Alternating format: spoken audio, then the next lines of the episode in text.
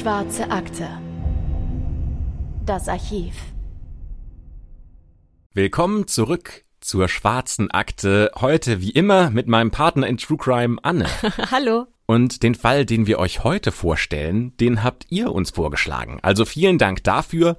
Unter anderem Marc André oder Alexa per E-Mail.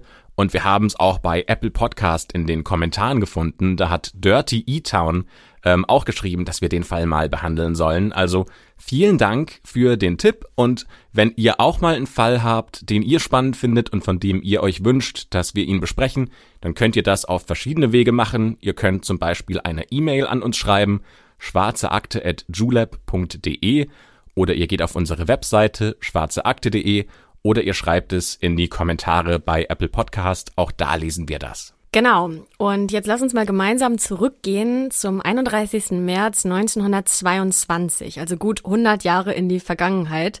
Und wir befinden uns jetzt zwischen Feldern und Wiesen in der Nähe von Pfaffenhofen in Bayern.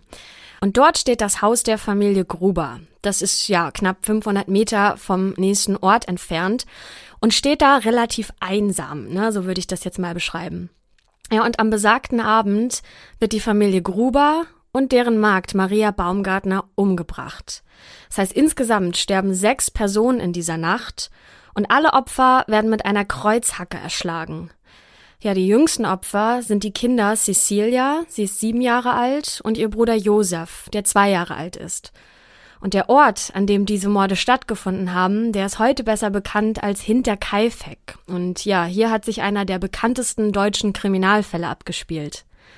Und erst vier Tage nach dem Mord werden die Leichen der Familie überhaupt gefunden. Und dabei stellt sich heraus, wie bestialisch diese Tat gewesen sein muss. Also in einem mehrstündigen Todeskampf hat sich hier zum Beispiel die kleine Cecilia büschelweise Haare rausgerissen und sie hatte aber durch ihre schweren Verletzungen überhaupt gar keine Chance zu überleben. Also was ist passiert in dieser Nacht, ähm, das der Familie das Leben gekostet hat? War das ein Drama, das durch jahrelang Missbrauch innerhalb der Familie entstanden ist?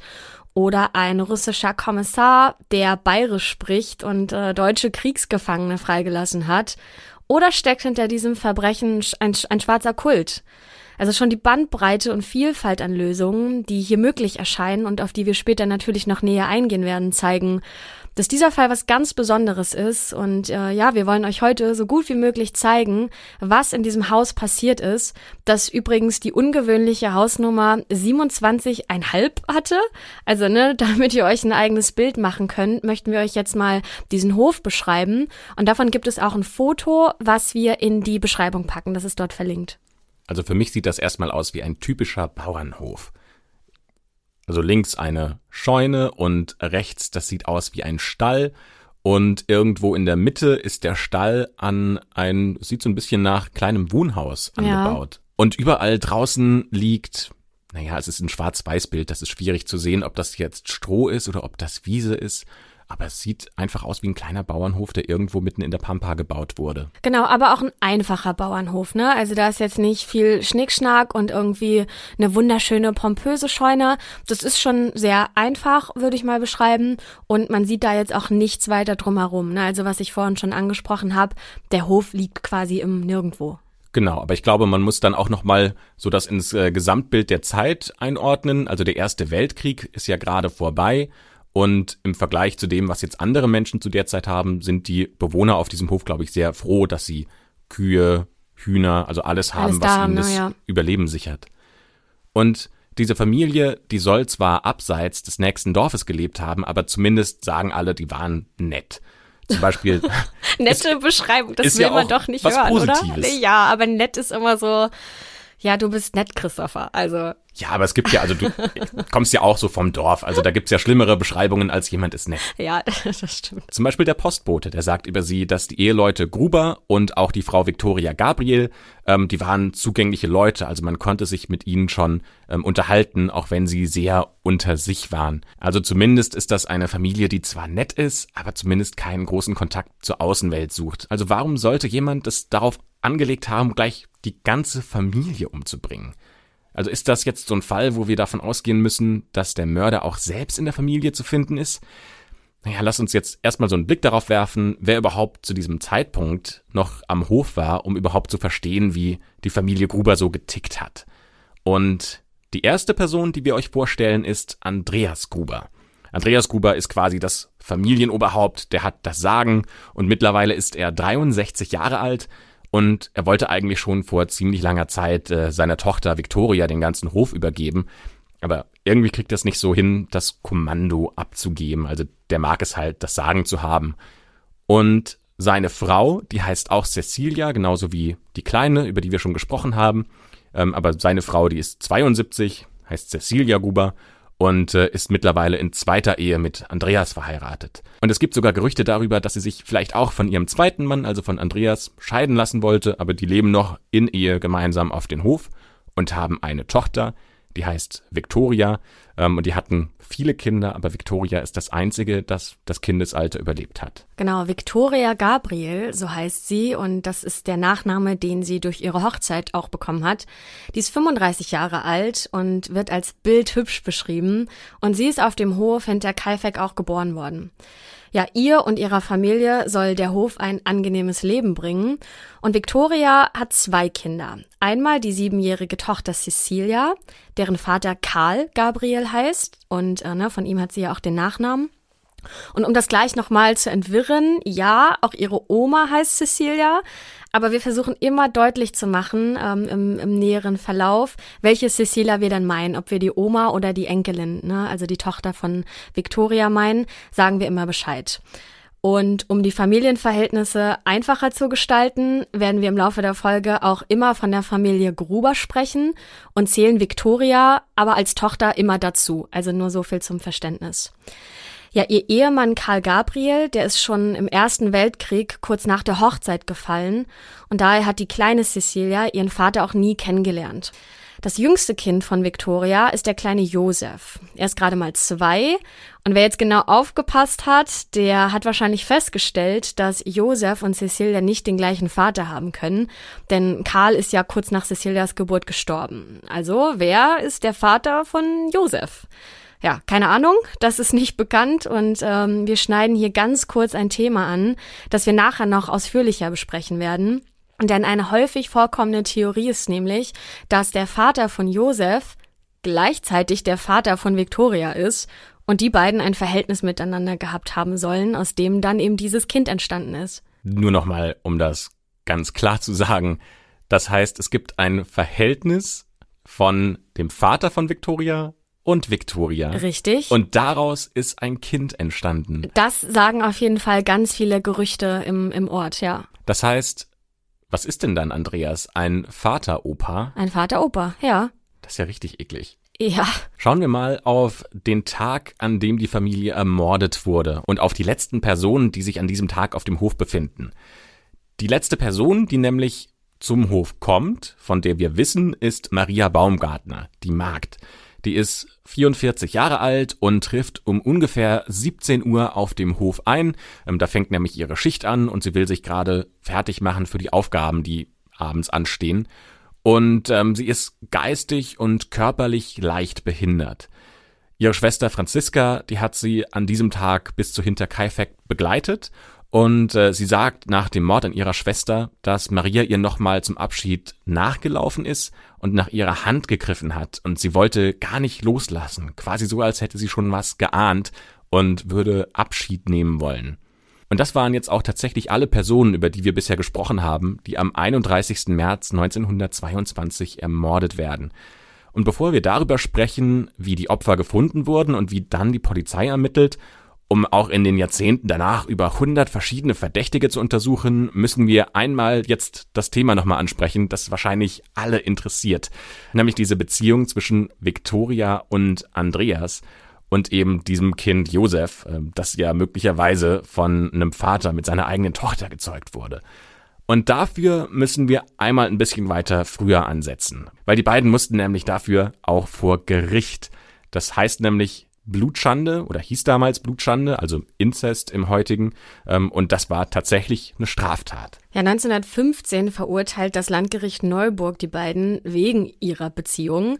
Und der Vater muss für ein Jahr ins Zuchthaus, während Victoria für einen Monat ins Gefängnis muss. Und das Gericht sieht es als bewiesen an, dass die beiden über mehrere Jahre hinweg ein intimes Verhältnis gehabt haben müssen.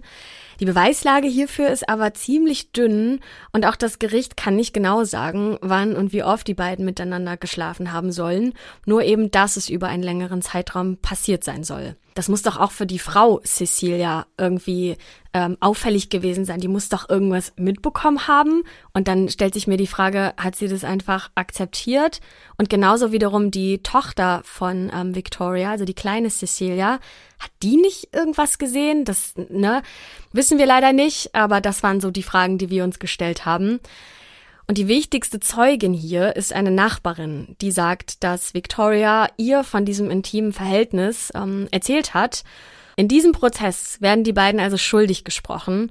Und fünf Jahre später werden sie zum zweiten Mal wegen Inzest angeklagt, im Jahr 1920. Und sie werden angeklagt, weil es einen Zeugen gibt, der sagt, mir hat Victoria davon erzählt.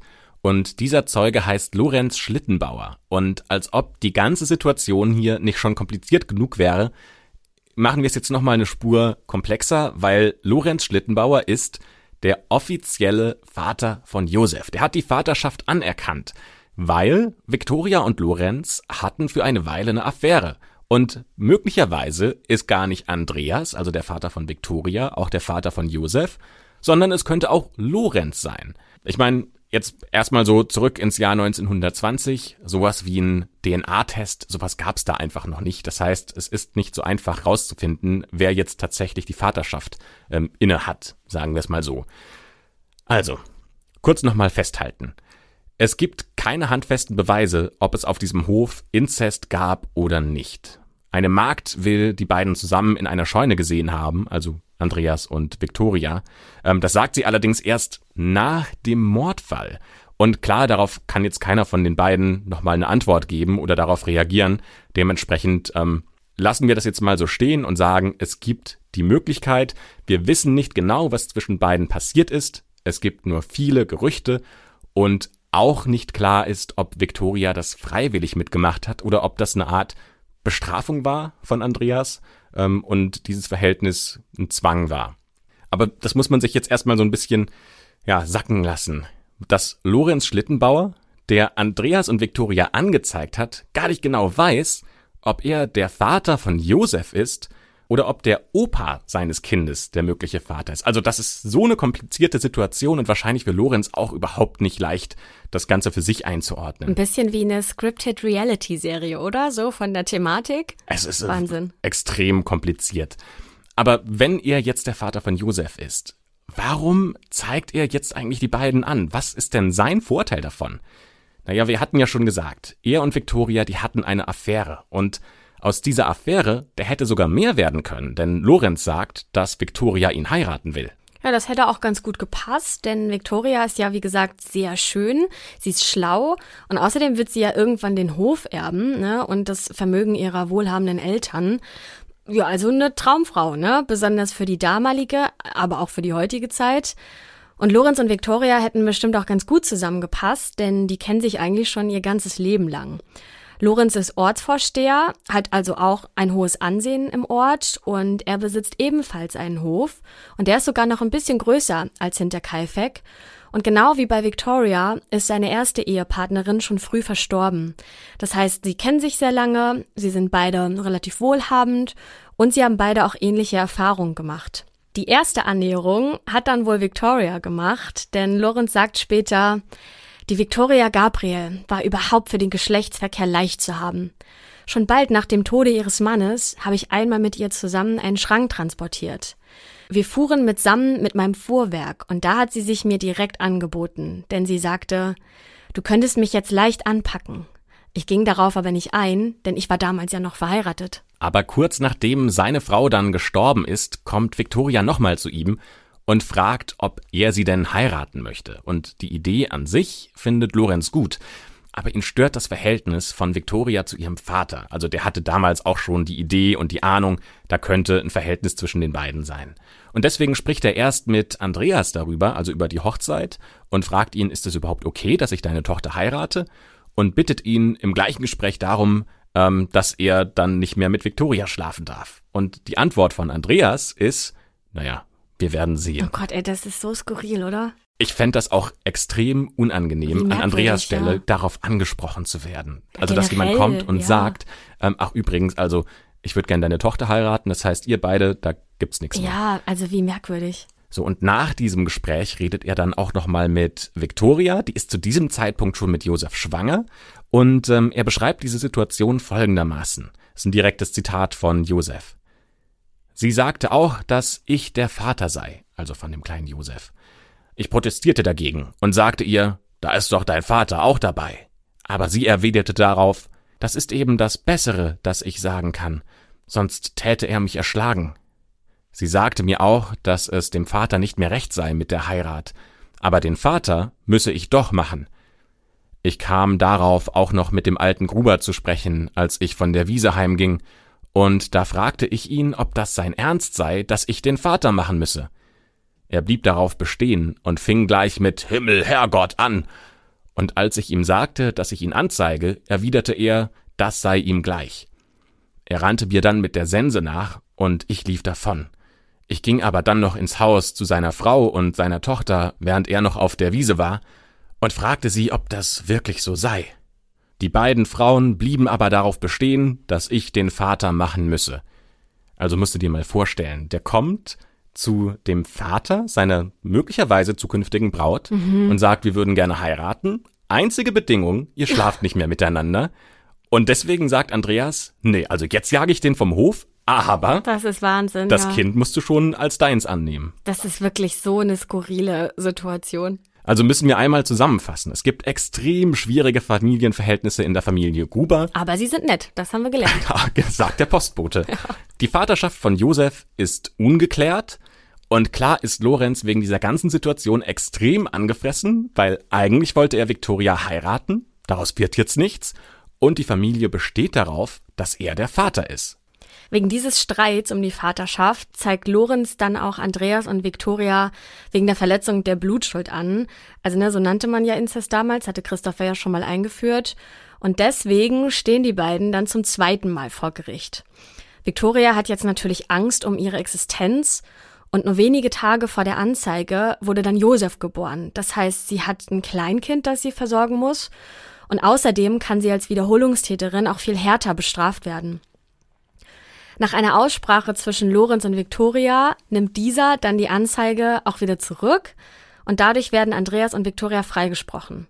Und Lorenz sagt, dass er sich mit der Familie wieder gut verstanden hat, aber von diesem Moment an bis zu dem Zeitpunkt, an dem die Leichen von Victoria, Andreas und dem Rest der Familie gefunden wurden, nicht mehr auf dem Hof hinter Kaifek war. Ja, wir schließen hier diese komplizierte Familiensituation der Grubers und ähm, Lorenz Schlittenbauer ab und kommen jetzt zu der Nacht, in der die Personen hinter Kaifek ermordet wurden.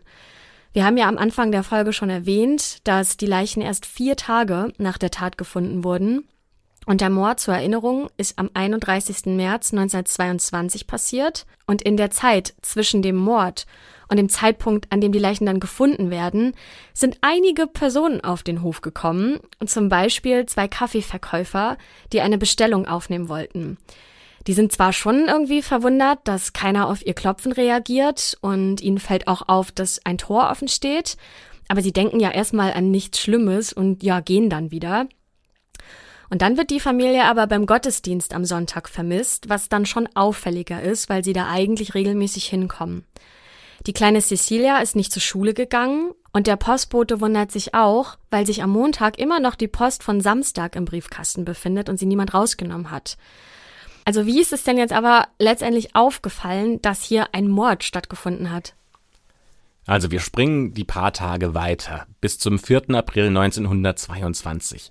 An diesem Tag kommt ein Mechaniker auf den Hof. Der soll eine Maschine reparieren und der kommt auf diesen Hof und der sagt, dass er niemanden angetroffen hat und setzt sich irgendwo hin und wartet erstmal über eine Stunde lang und denkt sich dann, naja, also bevor ich jetzt hier sitze und nichts passiert, fange ich halt mal an, diese Maschine zu reparieren. Das hat auch ungefähr vier Stunden gedauert. Und während er auf diesem Hof die Maschine repariert, da sieht er keine einzige Person und ist ganz alleine und er sagt auch, das soll gespenstisch still gewesen sein. Das einzige, was er gehört hat, waren die Kühe und die Hunde und ihm fällt zwar auch ein offenes Scheunentor auf, aber er ist sich nicht ganz sicher, ob das schon offen war, als er auf den Hof gekommen ist. Er geht dann zu dieser Scheune hin und äh, guckt da mal rein, aber er kann da nichts Ungewöhnliches feststellen. Und er geht dann wieder vom Hof weg, hat diese Maschine repariert, hat seine Arbeit beendet, wundert sich zwar und erzählt das dann auch im Dorf und von diesem Erlebnis, das wird dann quasi von Person zu Person weitergetragen, erfährt dann auch Lorenz Schlittenbauer. Und der schickt erstmal seine beiden Söhne nach Hinterkaifeck, damit die nachschauen können, ob da alles okay ist, weil der schon denkt, das ist ungewöhnlich, extrem ungewöhnlich. Der mhm, kennt ja auch ja. die Familie. Und seine beiden Söhne, die gehen dann dorthin und berichten genau das Gleiche. Gespenstische Stille. Niemand da, ich habe keine Person gesehen, ähm, nur die Tiere, die sind noch da. Und äh, deswegen sagt Lorenz, da muss ich jetzt selbst nachschauen. Ich muss selbst mich vergewissern, was dort los ist und geht zum Hof der Grubers. Er nimmt noch zwei andere Menschen mit, ähm, Michael Pöll und Jakob Siegel. Und ähm, die gehen da zu dritt auf diesen Hof und tatsächlich, auch denen fällt diese Stille auf. Nicht mal ein Hund bellt. Und sie gehen dann vom Maschinenhaus zu einer Scheune und da öffnen sie erstmal das Tor mit Gewalt. Und äh, das Erste, was sie sehen, irritiert sie, weil durch die geöffnete Stalltür schaut ein Rind heraus, das losgebunden war. Sehr ungewöhnlich, weil Rinder normalerweise angebunden sind, damit sie nicht wild in der Gegend umherlaufen können. Und deswegen, weil das so auffällig ist, geht Lorenz Schlittenbauer als erster in die Scheune. Und was sie da finden, sind die ersten Leichen. Das ist allerdings eher ein Zufall. Und zwar, weil Lorenz Schlittenbauer gestolpert ist. Und er sagt selbst, mein Stolpern, das beachte ich nicht weiter. Dagegen rief der hinter mir gehende Pöll, da ist ja ein Fuß. Und ich erwiderte darauf, das wäre ja noch schöner. Ich wendete mich schnell um und griff nach dem Fuß, zog ihn zurück und erkannte dabei, dass dies der Andreas Gruber sei. Ich schaute den Platz näher an und bemerkte dabei, dass noch mehr Personen auf dem Boden liegen. Ich bemerkte dann den anderen Begleitern, ob diese Personen schon tot sind. Also was er damit meint ist, er hat äh, gefragt, oh, sind die schon tot? Und zog zwei davon, nämlich den Gruber und die Cecilie Gabriel, aus dem Heu hervor. Letztere legte ich circa eineinhalb Meter weiter nach links gegen die Maschine hin. Ich hatte dabei geglaubt, dass der zweieinhalb Jahre alte Josef Gabriel, mein Sohn, vielleicht auch noch dabei sein könnte und vielleicht noch zu retten wäre. Also da hat er plötzlich Vatergefühle für den kleinen Jungen. Ja, stell dir das mal vor, ne? Das war ja erstmal ein Riesenschock für die, weil sie ja nicht damit gerechnet haben, dort Leichen zu finden. Und die Männer hofften dann auch erstmal, irgendwo noch die anderen Leute leben zu finden und suchen dann erstmal das komplette Grundstück hinter Kaifek ab, finden dann jedoch auch die Leichen des kleinen Josefs und der Magd.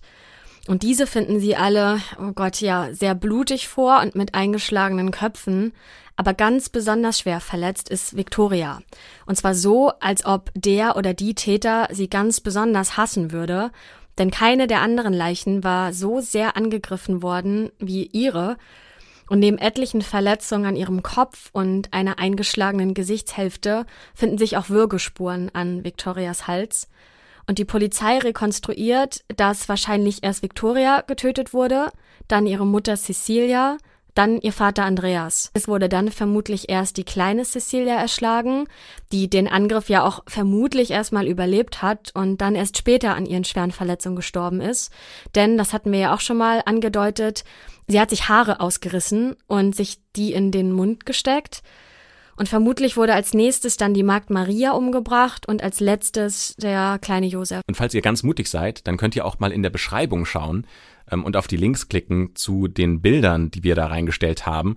Ähm, das sind nämlich Bilder vom Tatort, an dem man sehen kann, ähm, wie damals der Tatort ausgesehen hat. Und äh, ich finde, tatsächlich hat das Lorenz sehr gut beschrieben, weil das sind so, ich würde mal sagen, Heuballen, mit denen man versucht hat, die Leichen zu verscharren, oder? Ja, genau, weil das sollte man vielleicht auch mal dazu sagen, dass man eben die Leichen auf den Fotos sieht. Ne? Also das meinte Christopher mit dem mutig sein. Ähm, also auf dem ersten Bild beispielsweise ist da dieser, dieser Heuhaufen und ja, so mittendrin sieht man dann einen Menschen. Und dadurch, dass die Fotos ja schwarz-weiß oder fast so ein bisschen Sepia-Farben sind, finde ich, wirkt diese ganze Szenerie also mit dem Hintergrundwissen, ne, dass wir eben genau wissen, was da, was, was, was da los ist, wirkt das aber an sich schon super gruselig, oder? Also selbst wenn man nicht wüsste, dass das da ein Mensch ist auf dem Bild, finde ich, wirkt diese Szenerie, nämlich diese alte Scheune mit den ähm, dreckigen Mauern, finde ich, das allein wirkt schon wieder Ort in einem Gruselfilm, ne? Auf jeden Fall. Und man sieht auch, also damals haben die Fotografen keine, keine Scheu gehabt. Die haben da tatsächlich einfach die Leichen fotografiert, wie sie da gelegen haben.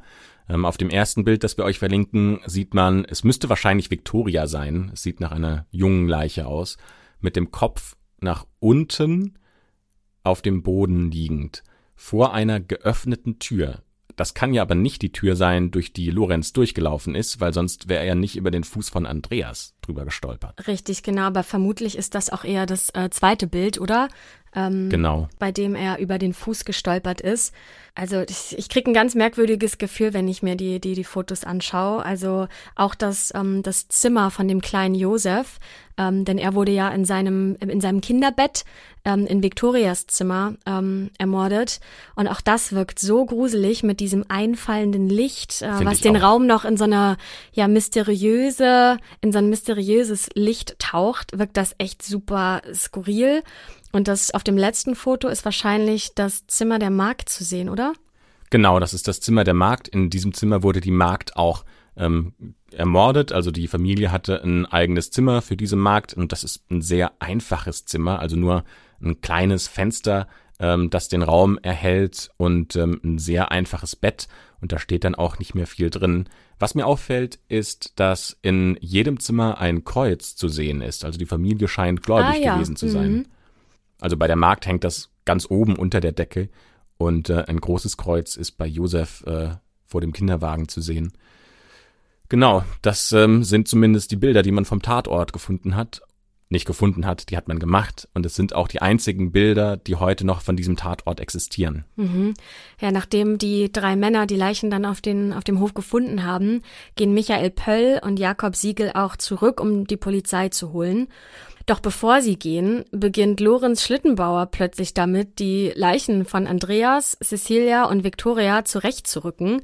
Und seine Begleiter sagen ihm noch, dass er damit aufhören soll, denn das ist ja ein Tatort, ne? Und der, der da, da sollte man ja nichts äh, verändern, damit die Polizei das noch ähm, untersuchen kann. Aber Lorenz sagt, dass er sich das ganz genau ansehen muss. Und er fordert Michael Pöll und Jakob Siegel dann sogar auf, Heu vom Speicher runterzuwerfen, denn er möchte erstmal die Tiere auf dem Hof versorgen. Also das ist ein Gedanke, den ihn da, der ihn da ähm, durch den Kopf geht. Da fragt man sich jetzt ja schon, ist das ein Manöver von ihm, um Beweise zu vernichten? Denn Jakob Siegel sagt später in seiner Aussage, dass das schon auffällig war, dass Lorenz alles veränderte, was zu verändern war und überall im Haus genau Bescheid wusste.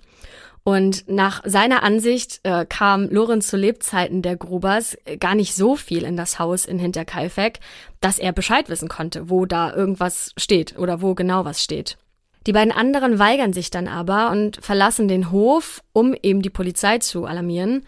Und auffällig ist, dass aber kaum was fehlt. Und ein Polizist sagt später, als wir seinerzeit von Schlittenbauer durch die Räume geführt wurden, zeigte er uns im Schlafzimmer eine leere Brieftasche. Diese lag auf dem Bett in der Mitte der Zudecke. Sie war geschlossen. Und das ist der einzige Hinweis, den die Ermittler damals finden. Aber es fällt ihnen noch eine weitere Sache auf. Und zwar finden sie das Verhalten von Lorenz äußerst verdächtig. Also ein anderer Polizist, der sagt später, dass er auf Lorenz aufmerksam wurde, weil da plötzlich natürlich ganz viele Schaulustige aus den umliegenden Dörfern waren. Das spricht sich ja auch schnell rum.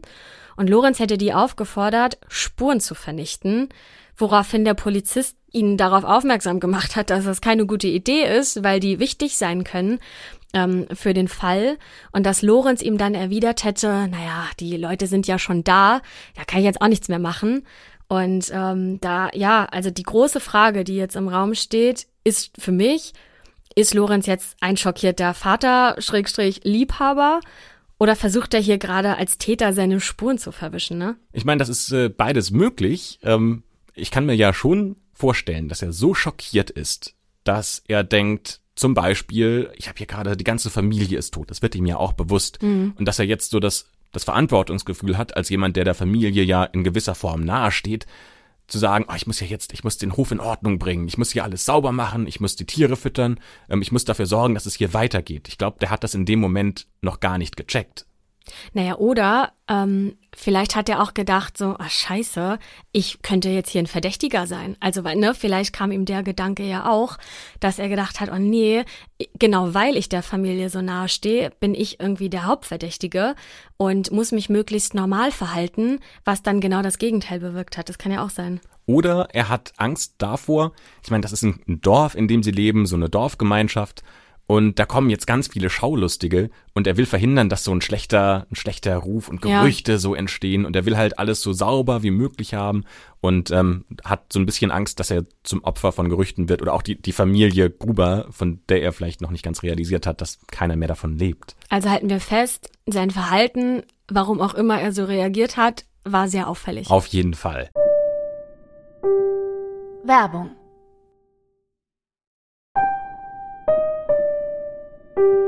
Werbung Ende.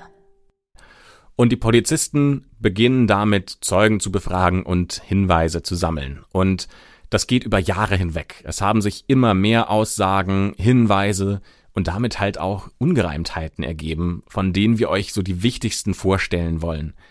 Einer der allerfrühesten Hinweise ist die Zeugenaussage von einem Zimmermann, der am Abend nach der Tat an Hinterkaifeck vorbeigelaufen ist, also am 1. April 1922. Und er sagt, dass er an diesem Abend noch ein Feuer im Backofen der Familie Gruber gesehen hat und ein großer Mann ihm mit einer Taschenlampe ins Gesicht geleuchtet hat. Und als diese Gestalt den Zimmermann gesehen hat, ist sie einfach wieder zurück in den Backofen gegangen. Also ihr müsst euch das ein bisschen so vorstellen, dass ein Backofen nicht wie heute so ein Gerät in der Küche ist, sondern das war quasi so ein eigener kleiner Schuppen, in dem man halt gebacken hat, ähm, so ein Anbau an einem der Häuser auf diesem Hof. Das würde ja bedeuten, dass irgendjemand, nachdem die Familie ermordet wurde, noch im Haus gewesen sein muss. Und auch eine Zeitung schreibt wenige Tage später, dass am Samstagabend noch ein Vorübergehender noch Licht im Backofen gesehen haben will, was fast unglaublich scheint, will man nicht an eine besondere Frechheit der Verbrecher glauben, die sich in Ruhe Zeit lassen.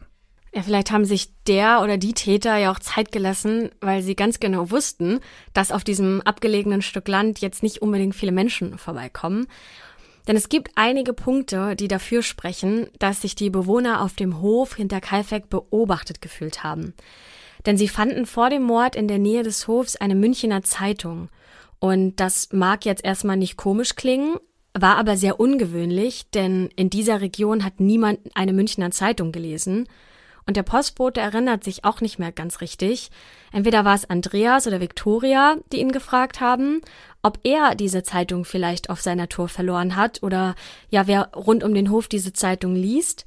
Aber der kann sich das auch nicht erklären, wer die Zeitung hier hat fallen lassen. Außerdem findet Andreas Gruber Fußspuren im Schnee, die zwar zum Hof hinführen, die er sich schon mal nicht erklären kann, die aber nicht mehr wegführen vom Hof. Also ungefähr so, als ob jemand ja seinen Hof vom Waldrand aus beobachtet hätte und sich dann zum Hof geschlichen hat und dort geblieben ist. Also wie, wie ein Stalker eigentlich, ne? Oder wie so ein cleverer Einbrecher, ja. der zum Hof hinläuft, dann die Schuhe andersrum anzieht und vom Hof wegläuft oder so rückwärts, ja. damit es nur so aussieht, als wären es so zwei Spuren, die zum Hof hinführen. Ja, das kann sein. In einer anderen Quelle wird ein Ereignis beschrieben, bei dem Victoria von einem unbekannten Mann am Friedhof angesprochen wird. Zu diesem Zeitpunkt kommt Victoria gerade aus der Kirche und andere Frauen aus dem Chor stehen in ihrer Nähe. Und der Mann, der soll sowas gesagt haben wie, ich begleite dich. Victoria wollte das aber nicht, die kannte den ja überhaupt nicht und hat sich dann sogar mit einer Ohrfeige wehren müssen, als dieser Mann immer aufdringlicher wurde. Und er soll dann sowas gesagt haben wie Frauen wie du lassen mir keine Ruhe. Allerdings weiß niemand, wer dieser Mann ist und auch nicht, ob das der gleiche Mann ist, der in der Nacht nach dem Mord im Backofen war oder den angemacht hat oder ob zu ihm diese Fußspuren im Schnee gehören, das weiß man nicht. Vielleicht war das halt so jemand, der wusste, das ähm, hat ja Lorenz Schlittenbauer auch gesagt, dass Victoria leicht zu haben war. Also ja. der hat ja quasi gesagt, die Mutter meines Kindes ist ein Flittchen. Und vielleicht war das halt im, im Dorf auch so ein, so ein Thema. Und äh, vielleicht war das einfach nur jemand, der sich äh, ähm, ja schnell, schnell äh, gehofft hat, dass äh, Victoria darauf anspringt. Das ist ja heute noch so, ne, dass sich über solche Themen dann ähm, schnell das Maul zerrissen wird, sozusagen. Mhm. Also warum sollte das damals anders gewesen sein, ne? Tja, und wir wissen auch nicht, ob dieser Mann die Person ist, der den Grubers ihren Haustürschlüssel gestohlen hat.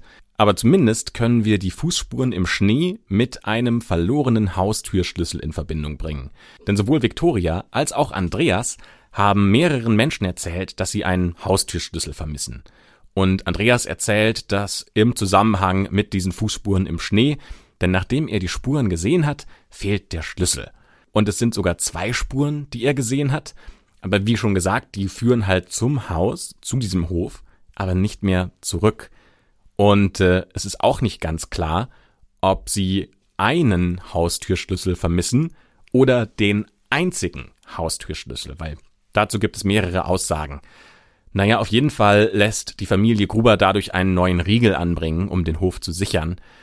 Also ist das jetzt schon was, was uns einen neuen Hinweis liefert? Ein gestohlener Schlüssel? Naja, also vielleicht. Weil an dem Tag, als Lorenz Schlittenbauer und seine beiden Begleiter die Leichen finden, ist ja Lorenz in den Stall reingegangen und ist dann über Andreas gestolpert und war dann auch äh, die Person, die den anderen die Haustür geöffnet hat. Und zwar extrem schnell. Und die anderen wundern sich auch, woher Lorenz denn jetzt den Schlüssel hat für die Haustür, um die einfach aufzumachen. Und ähm, Lorenz sagt, dass der Schlüssel für die Haustür innen an der Tür einfach dran war. Das Ding ist, das lässt sich nicht beweisen, aber die beiden anderen wundern sich zumindest sehr darüber, ähm, dass Lorenz den Schlüssel einfach so direkt in der Hand hatte. Ja, aber vielleicht hat der Täter gar keinen Schlüssel benötigt, weil er einfach eingebrochen ist. Kann ja auch sein.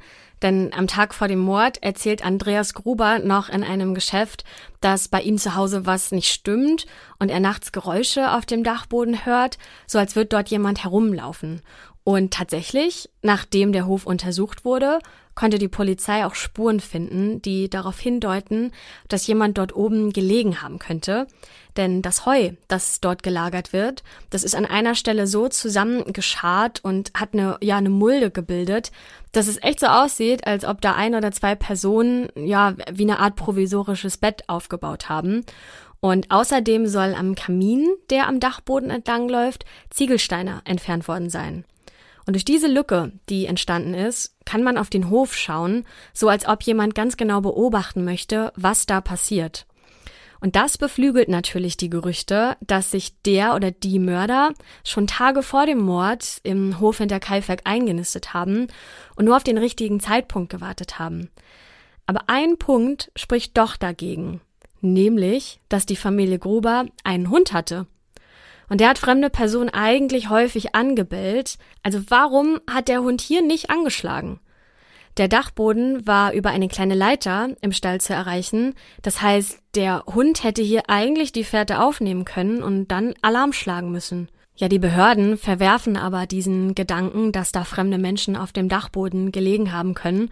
Und äh, ich zum Beispiel habe mich auch schon gefragt, ob diese Stelle im Heu nicht vielleicht von Andreas Gruber und Victoria kommen. Das habe ich nämlich auch gedacht. Oder? Also die ja. müssen sich ja auch irgendwo äh, getroffen haben auf dem Hof. Also wenn ihre Beziehung doch noch etwas geheimer war, dann wäre das ja eigentlich der perfekte Ort für sie gewesen, ne? um sich da ja still und heimlich zu vergnügen. Oh Gott. Die Behörden verwerfen aber diesen Gedanken, dass sich da jemand Fremdes auf dem Hof aufgehalten haben kann. So, jetzt haben wir ganz viele ungeklärte Fragen aufgeworfen und Ungereimtheiten besprochen. Also müssen wir mal so langsam zu den Punkten übergehen, die die Ermittlungen ergeben haben und die uns dabei helfen können, einen Täter zumindest einzugrenzen. Als die Polizisten am Tatort ankommen, ist ihre erste Aufgabe schon mal, diese ganzen schaulustigen Bürger vom Tatort zu entfernen, weil der Mord hat sich natürlich schnell in diesem Hof und in den ganzen umherliegenden Orten ähm, rumgesprochen und da kommen viele Gaffer, viele, die sich das anschauen wollen und ähm, ja, haben da einfach, äh, stehen da rum und werden, wie wir ja auch schon angesprochen haben, von Lorenz dirigiert und da muss erstmal die Polizei Ordnung schaffen. Und das Erste, was sie natürlich suchen, ist die Tatwaffe. Weil es ist ziemlich offensichtlich, dass die Opfer alle mit einem ja, Spitzengegenstand getötet werden mussten. Und als erstes findet die Polizei eine Spitzhacke in einem Trog bei den Kühen. Und sie gehen davon aus, dass die Familie Gruber erstmal damit umgebracht wurde. Aber das Ding ist, es finden sich keine Blutspuren auf der Hacke. Und äh, die Polizei überlegt, naja, es könnte ja auch daran liegen, weil vielleicht die Kühe das Blut von der Spitzhacke weggeleckt haben könnten und ähm, so quasi die Spuren vernichtet haben. Und das ist ein Jahr lang die ja, gängige Theorie, aber als dann der Hof, nachdem die ganze Familie ermordet wurde, ein Jahr später abgerissen wird, da findet man in einem Zwischenboden eine mit Blut verschmierte Hacke. Und darauf findet man auch noch menschliche Haare und auch Haare von wahrscheinlich einem Kaninchen oder einer Katze. Und diese Hacke wird zu einem Spezialisten geschickt, aber der kann da keine verwertbaren Spuren mehr dran erkennen. Und in den meisten Quellen, die wir gefunden haben, heißt es, dass diese Hacke die Tatwaffe ist, ähm, aber es gibt kein offizielles Dokument, zum Beispiel ein Polizeibericht, den wir gefunden haben, in dem das so genau bestätigt wird. Ähm, es gibt nämlich noch auch andere ja, Waffen, ähm, von denen man überlegt, ob das sein könnte, zum Beispiel ein Taschenmesser, das wird auch gefunden bei diesem Abriss, aber das gilt als eher unwahrscheinlich, dass das die Tatwaffe ist. Ähm, ich glaube, man kann auch Verletzungen von einer Hacke, wenn jemand mit einer großen Hacke auf dich draufschlägt, gut von Taschenmesserspuren unterscheiden. Wahrscheinlich, ja. Und auch Wochen nach dem Verbrechen hat die Polizei keine heiße Spur, kein Hinweis und natürlich auch kein, kein Geständnis. Und weil die Polizei ratlos ist, haben sie eine Idee, die in der Weimarer Republik immer wieder mal ausprobiert wurde. Und sie fragen Hellseherin, ob sie mit ihren übernatürlichen Kräften weitere Informationen über das Aussehen oder die Identität oder den Aufenthaltsort der Täter bekommen können. Und dazu bekommen die Hellseherinnen Pakete mit Teilen der Schädel. Das war damals nämlich üblich bei Gewaltverbrechen, den Opfern die Köpfe abzutrennen, um sie dann besser untersuchen zu können. Ja, und weiterhin gibt man den Hellseherinnen die leere Brieftasche, über die wir ja schon gesprochen haben, und ein Seil, das der Täter oder die Täter berührt haben könnten. Aber die Hellseherinnen liefern auch keine weiteren brauchbaren Einblicke, aber eine andere Person mit einer übernatürlichen Verbindung sagt, dass er ganz genau weiß, wer den Mord begangen hat und wundert sich, dass die Polizei da gar nicht von selbst drauf kommt. Und damit meine ich den Pfarrer Michael Haas, denn der sagt, dass er ganz genau weiß, wer der Mörder ist, aber dass er den Namen nicht nennen darf. Und deswegen wird darüber spekuliert, ob er diesen Mord bei einer Beichte gestanden bekommen hat. Das würde nämlich dafür sorgen, dass er durch das Beichtgeheimnis den Namen eben nicht offen sagen darf. Ein Oberinspektor vermutet sogar, dass sich der Pfarrer vom Vatikan eine Ausnahmegenehmigung holen möchte, um das Verbrechen mit den Infos, die er aus der Beichte erhalten hat, aufklären zu dürfen. Ja, aber leider ist er gestorben, bevor diese Genehmigung eingetroffen ist. Ich glaube auch, dass der Papst wahrscheinlich andere Dinge zu tun hat, als aus einem kleinen Ort in Bayern, wo vielleicht 500 Menschen wohnen, ja. äh, Verbrechen, ähm, so das Beichtgeheimnis da aufzuheben. Also ich halte das für eher unwahrscheinlich. Aber ob jetzt der Pfarrer Michael Haas mehr über den Mordfall weiß als alle anderen, das lässt sich nicht mehr nachvollziehen, weil er hat nie eine Aussage gemacht, bei der man jemanden belasten könnte oder das auch nur jemals irgendwann vorgehabt, weil das Beichtgeheimnis, das war ihm immer wichtiger und er hat auch das Recht dazu, seine Aussage zu verweigern, weil er geistlicher war. Aber zumindest hat er sich an den Gerüchten, die im Ort umherkursiert sind, stark beteiligt. Und wir haben noch einen weiteren Punkt, ähm, über den wir sprechen wollen. In den Jahren vor dem Mord hat Victoria immer wieder große Geldsummen von ihrem Konto abgehoben und sich sogar Geld geliehen. Aber warum ist nicht bekannt und vor allem nicht, warum sie sich Geld leihen musste, weil die Familie, die hatte doch Geld genug. Es gibt ein Ereignis, ähm, das wir euch auch erzählen wollen, im Beichtstuhl der Kirche lagen nämlich zwei Wochen vor der Tat ungefähr 700 Mark in Gold. Das sollen wohl ungefähr 1400 Euro sein. Und äh, der Pfarrer Michael Haas, der kennt ja seine Bürger sehr gut. Die kommen ja alle in die Kirche. Und der ist sich sicher, dass dieses Geld ausschließlich von der Familie Gruber sein kann. Das sind die einzigen, die so viel haben, dass sie das einfach mal bezahlen könnten. Also, warum hat Victoria oder eine andere Person der Familie so viel Geld dahingelegt? Auch das ist eine Frage, die wir nicht klären können, aber zumindest wollten wir euch dieses Ereignis nicht vorenthalten. So, und das waren tatsächlich die Beweise, die wir haben, also die Hinweise, über die wir sprechen können. Und ähm, müssen mal überlegen, wen können wir denn eigentlich so als Verdächtigen ins Blickfeld nehmen. Und die erste Person, wahrscheinlich habt ihr alle diesen einen Gedanken, über die wir mal sprechen müssen, das ist Lorenz Schlittenbauer. Ich meine, der hat ja zumindest ein Motiv. Also der wollte Victoria heiraten, ja, aber dafür wollte Andreas nicht den Inzest aufgeben mit seiner Tochter und hat Lorenz dafür vom Hof verjagt. Außerdem ist er extrem angefressen, weil die Familie ihn quasi dazu zwingt, die Vaterschaft anzunehmen. Und das hat er ja auch getan, aber eigentlich ist er sich ja selbst nicht sicher, ob er der Vater ist. Dann hat er sich ziemlich sonderbar benommen, als er am Tatort eingetroffen ist. Also vielleicht wollte er Beweise verschwinden lassen. Und er kennt sich ja im Hof bestens aus. Der war da ja ein paar Mal, um sich mit Victoria auch zu treffen. Und der wohnt in der Nähe. Also der kann sich ja auch problemlos unerkannt auf den Hof schleichen. Na, dagegen spricht, und das haben wir bisher gar nicht erwähnt, er ist Asthmatiker. Also wie will er da sechs Menschen umbringen, ohne dass sie ihn überwältigen, ne? Also mit der zweiten Person, die wir euch als potenziellen Täter vorstellen, die den Mord begangen haben könnte, damit habt ihr sicher noch nicht gerechnet, denn ich spreche von Karl Gabriel. Und vielleicht erinnert ihr euch noch an den Namen und habt ihn, habt ihn euch gemerkt, denn wir haben ihn mal als Randnotiz ganz am Anfang der Folge erwähnt. Karl Gabriel ist der erste Mann von Victoria und Vater von der kleinen Cecilia, weil es kommt Zweifel auf, ob er wirklich im Krieg gefallen ist. Zwar sagen seine Kameraden, dass sie sich schon sehr sicher sind, dass er gestorben ist, aber es gibt Aussagen von anderen Kameraden, die behauptet hätten, dass er mit anderen Männern die Identität getauscht hat. Die Ehe mit Victoria soll alles andere als glücklich gewesen sein und außerdem hat seine Frau jetzt ja auch ein zweites Kind, vielleicht sogar von ihrem eigenen Vater. Also was spricht dagegen, dass er zurückgekehrt ist und sich an der ganzen Familie gerecht hat? Was spricht dafür, dass er es gewesen sein könnte?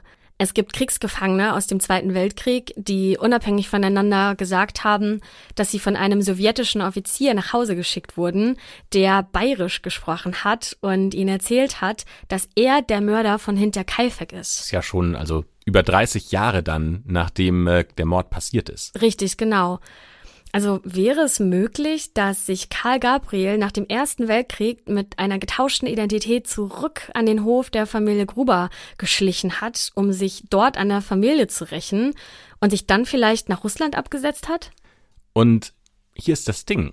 Es gibt sogar einen Zeugen, die bestätigen, dass sie einen Mann unmittelbar nach dem Mord gesehen haben und der hat gesagt, dass er nach Russland auswandern will. Komischer Zufall, oder?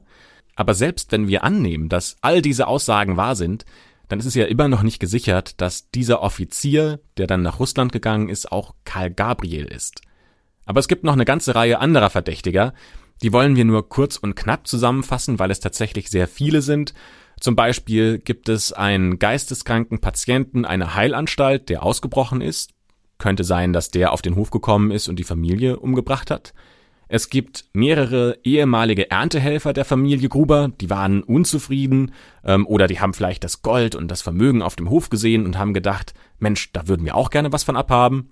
Dann gibt es die Gebrüder Gump. Die Gebrüder Gump kommen deshalb ähm, mit in den Fokus der Verdächtigen, weil die an der Ermordung von neun anderen Bauern beteiligt gewesen sein sollen. Und äh, deren Schwester hat auf dem Sterbebett ausgesagt, dass äh, ihre Brüder die Mörder der Familie Gruber sind. Und dann gibt es noch zwei Männer, die für ihre Kinder ein Haus gebaut haben und äh, vor dem Mord waren sie pleite. Danach, aber aus heiterem Himmel, können sie dieses Haus einfach so bezahlen. Und es gibt noch viele weitere. Ähm, ihr könnt es gerne mal nachschauen im Internet. Wir haben euch die wichtigsten Links ähm, auch in der Beschreibung äh, reingepackt. Das heißt, ihr könnt ja gerne nochmal selbst nachrecherchieren, wer da alles überhaupt in Frage kommt. Werbung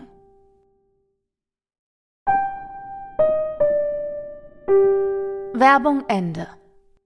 Und all diese Richtungen wurden von der Polizei untersucht, aber alle haben das gleiche Ergebnis.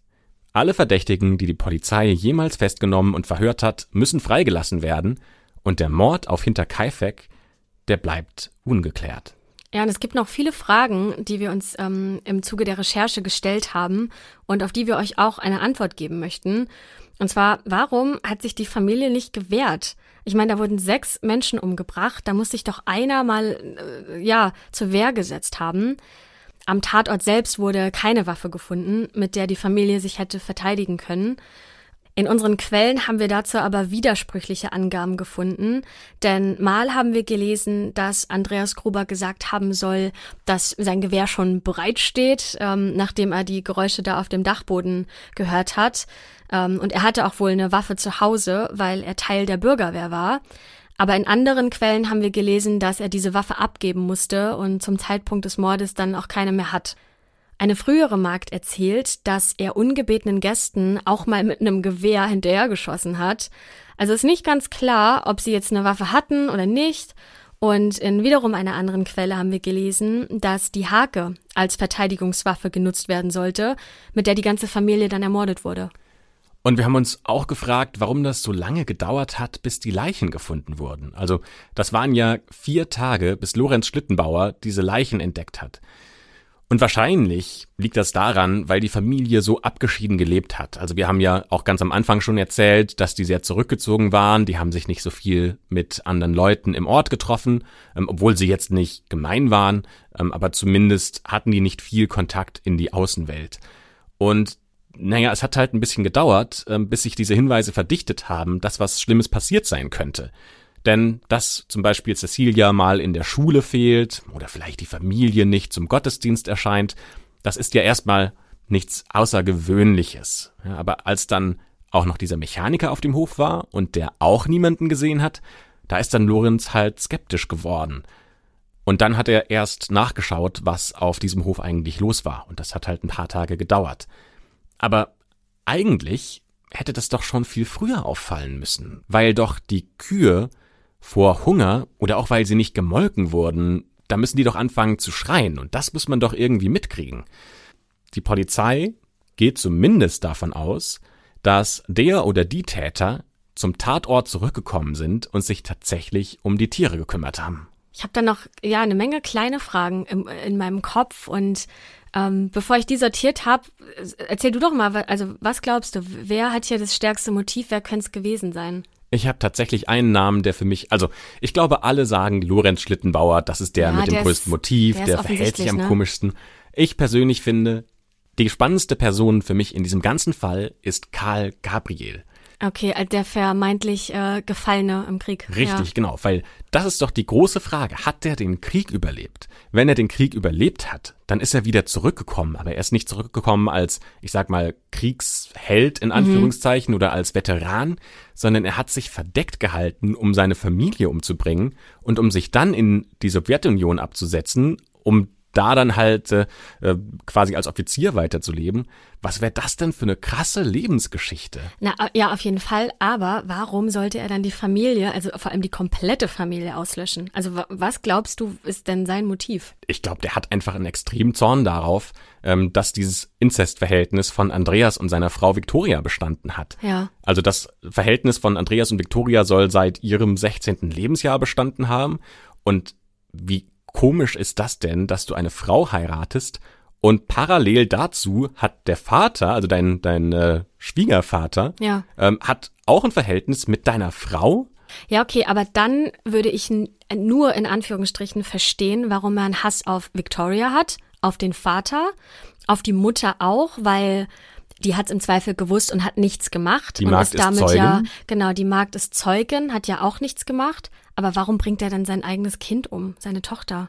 Na, weil er vielleicht davon ausgeht, dass das ja auch die Tochter von Andreas sein könnte. So. Also vielleicht ist bei ihm genau das gleiche Motiv wie bei Ja. Lorenz, dass er nicht ganz sicher ist, ob ich der Vater bin, also aus Karls Sicht gesprochen. Naja, und dann hat sie halt noch mit irgendeinem anderen Typen, Mhm. weiß er ja vielleicht nicht, dass man da auch überlegt, ob das Andreas sein könnte, ähm, mit irgendeinem anderen Typen hat sie auch noch ein Kind. Und das ist halt einfach äh, so, ja, der, der Bastard, Okay. ähm, den er auch umbringt. Aber weißt du, was ich mich auch gefragt habe? Wenn diese Spitzhacke die Mordwaffe war für alle sechs Menschen, stell dir mal eine Spitzhacke vor. Wie hat er das geschafft, damit sechs Menschen vier Erwachsene darunter umzubringen. Also wie, wie, du, also du sollst mir jetzt nicht erklären, wie man das macht, ne? Aber ich glaube, meine Frage wird verständlich, wie man das schafft. Also ich könnte es ja irgendwie nachvollziehen, dass du jemanden schon sehr schwer damit verletzen kannst, wenn du auf den Kopf schlägst. Aber sechs Leute nacheinander, das ist ja ein Na gut, zwei davon sind Kraft. ja Kinder. Naja, aber gut, dann haben wir vier Erwachsene. Vielleicht war das nicht, also vielleicht waren die nicht zeitgleich in der Scheune. Vielleicht ist er auf den Hof gekommen und hatte nur im Sinn, Victoria umzubringen. Das Mhm. hat man ja aus diesen Verletzungen heraus auch gesagt. Also wahrscheinlich hatte der oder die Täter hatten ein großes Interesse daran, Victoria zu verletzen, weil die die stärksten Verletzungen hatte. Die alte Cecilia, glaube ich, dürfte für einen Mann im besten Alter auch kein großes Hindernis darstellen, weil die schon über 70 war. Ja. Das heißt, vielleicht hat Karl Victoria umgebracht durch die ganzen, durch den Lärm, ist, äh, sind dann Andreas und Cecilia in die Scheune gekommen. Dann hat er erst Andreas auch umgebracht und dann eben die alte Cecilia.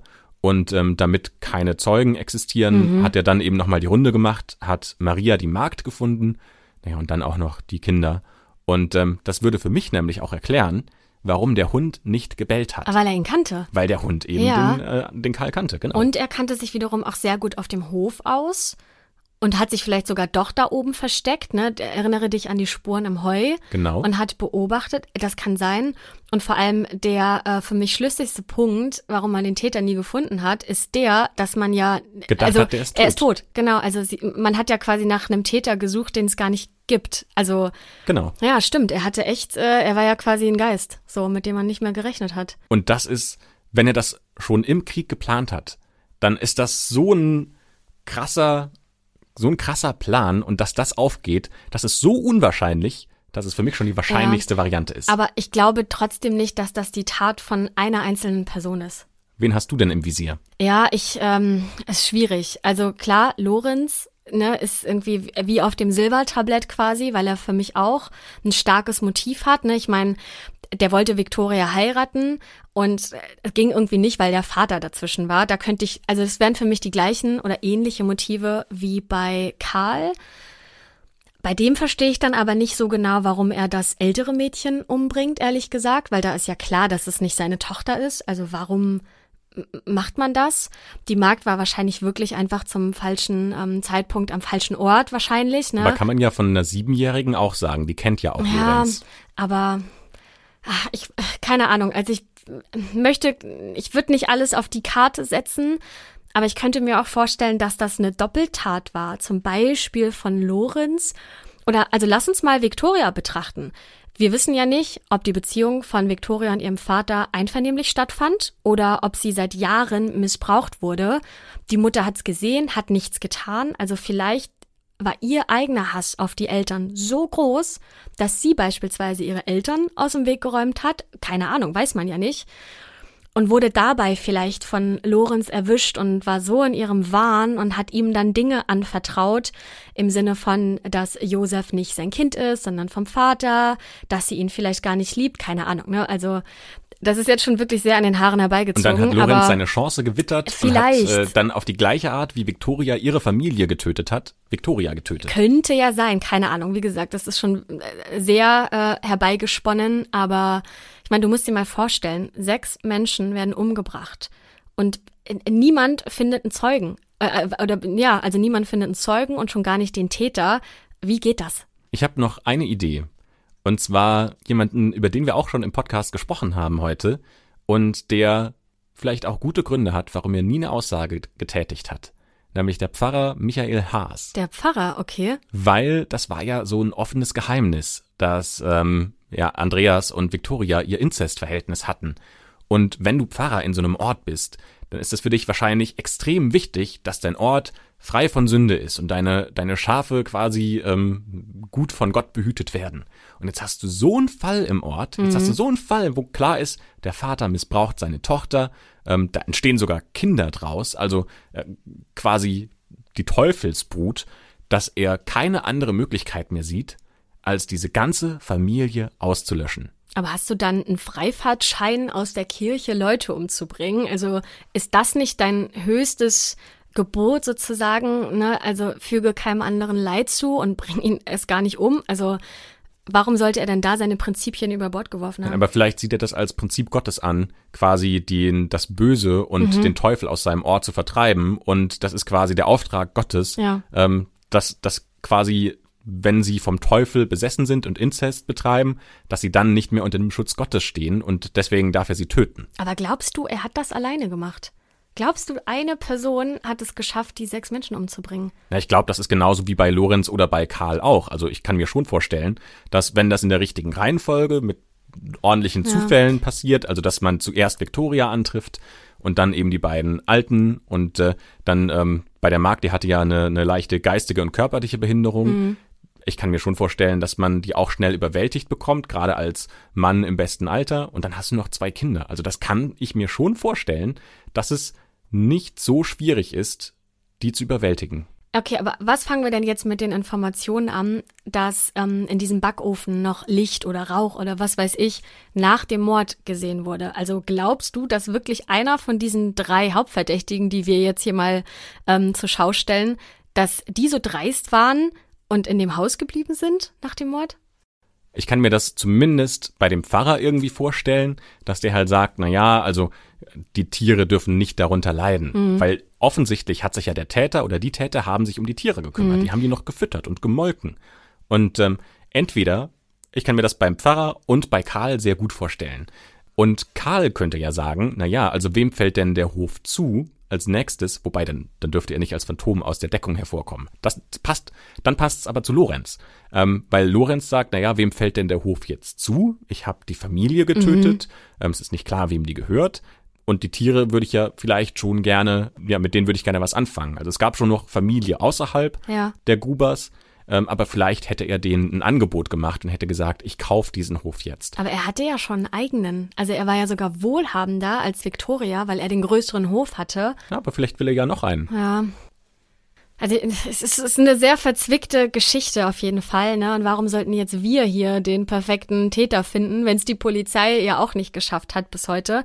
Ja, aber es gibt auch moderne Methoden, die versucht haben, ähm, noch den Täter zu finden. Und ähm, zum Beispiel äh, gibt es im Jahr 2007, äh, war das eine Arbeit von 15 angehenden Kriminalbeamten an der Fachhochschule für Verwaltung und Recht in Fürstenfeldbruck bei München. Und ähm, die haben eine Studienabschlussarbeit geschrieben ähm, über diesen Mordfall hinter Kai Feck. Und ähm, so auch um mal ein bisschen zu bewerten, wie war denn eigentlich so die, die Situation damals, wie hat die Polizei gearbeitet, weil ähm, wir können das ja nicht, nicht gut einordnen, ob jetzt die Polizei einen guten Job macht oder nicht, oder ob da offensichtliche Fehler waren oder nicht, aber ähm, die haben sich genau damit beschäftigt. Und äh, die sagen erstmal, echt cool, dass alles so detailreich ermittelt wurde. Also auch heute gibt es noch viele Aussagen, die ähm, handschriftlich mitgeschrieben wurden oder die man äh, in Archiven finden kann. Das heißt, der Fall ist an sich sehr gut nachvollziehbar.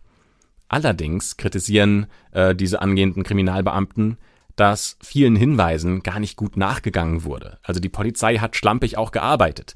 Da sind mal Zeit, Datums und Ortsangaben ungenau oder sie fehlen. Unter manchen Aussagen fehlen die Unterschriften der Befragten, das heißt, die sind auch nicht hundertprozentig verwertbar. Die Polizisten haben am Tatort keine Fingerabdrücke genommen, obwohl das schon zu dieser Zeit zum Standardprozess gehört hat. Und sie haben auch nicht das Umfeld des Hofes abgesucht, sondern nur den Hof selbst. So, und äh, was ist das Ergebnis, das Sie in dieser Studienarbeit präsentieren? Naja, also Sie sagen, es ist heute unmöglich, dass ein Täter gefunden werden kann, weil es gibt keine verwertbaren DNA-Spuren mehr. Selbst wenn man die hätte, dann wäre die Suche nach noch lebenden Nachfahren der Verdächtigen, die man mit einem DNA-Abgleich finden könnte, einfach so aufwendig, dass es quasi unmöglich ist, den Täter zu finden. Und es gibt eine Sache, ähm, auf die wir aufmerksam geworden sind. Da schreiben sie nämlich im Fazit. Und äh, da steht, nach kurzer Zeit der Einarbeitung in den Fall stand unabhängig von den einzelnen Mitgliedern der Gruppe schnell fest, wer der Täter gewesen sein muss. Zu vieles spricht für ihn, fast nichts gegen ihn. Angefangen von Ermittlungspannen, beharrlicher Ausschluss als Hauptverdächtiger, nicht nachvollziehbare Handlungen des ermittelnden Staatsanwalts und auch vorhandene Ortskenntnisse, um nur einige zu nennen.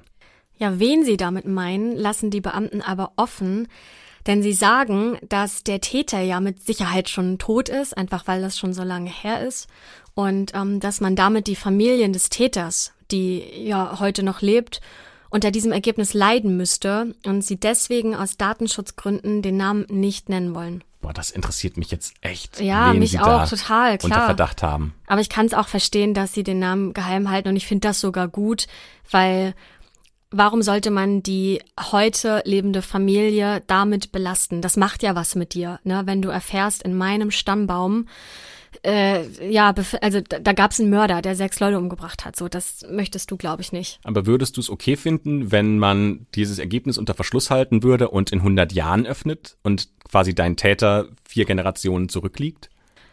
Äh, Große Frage, weil dann lebe ich ja nicht mehr.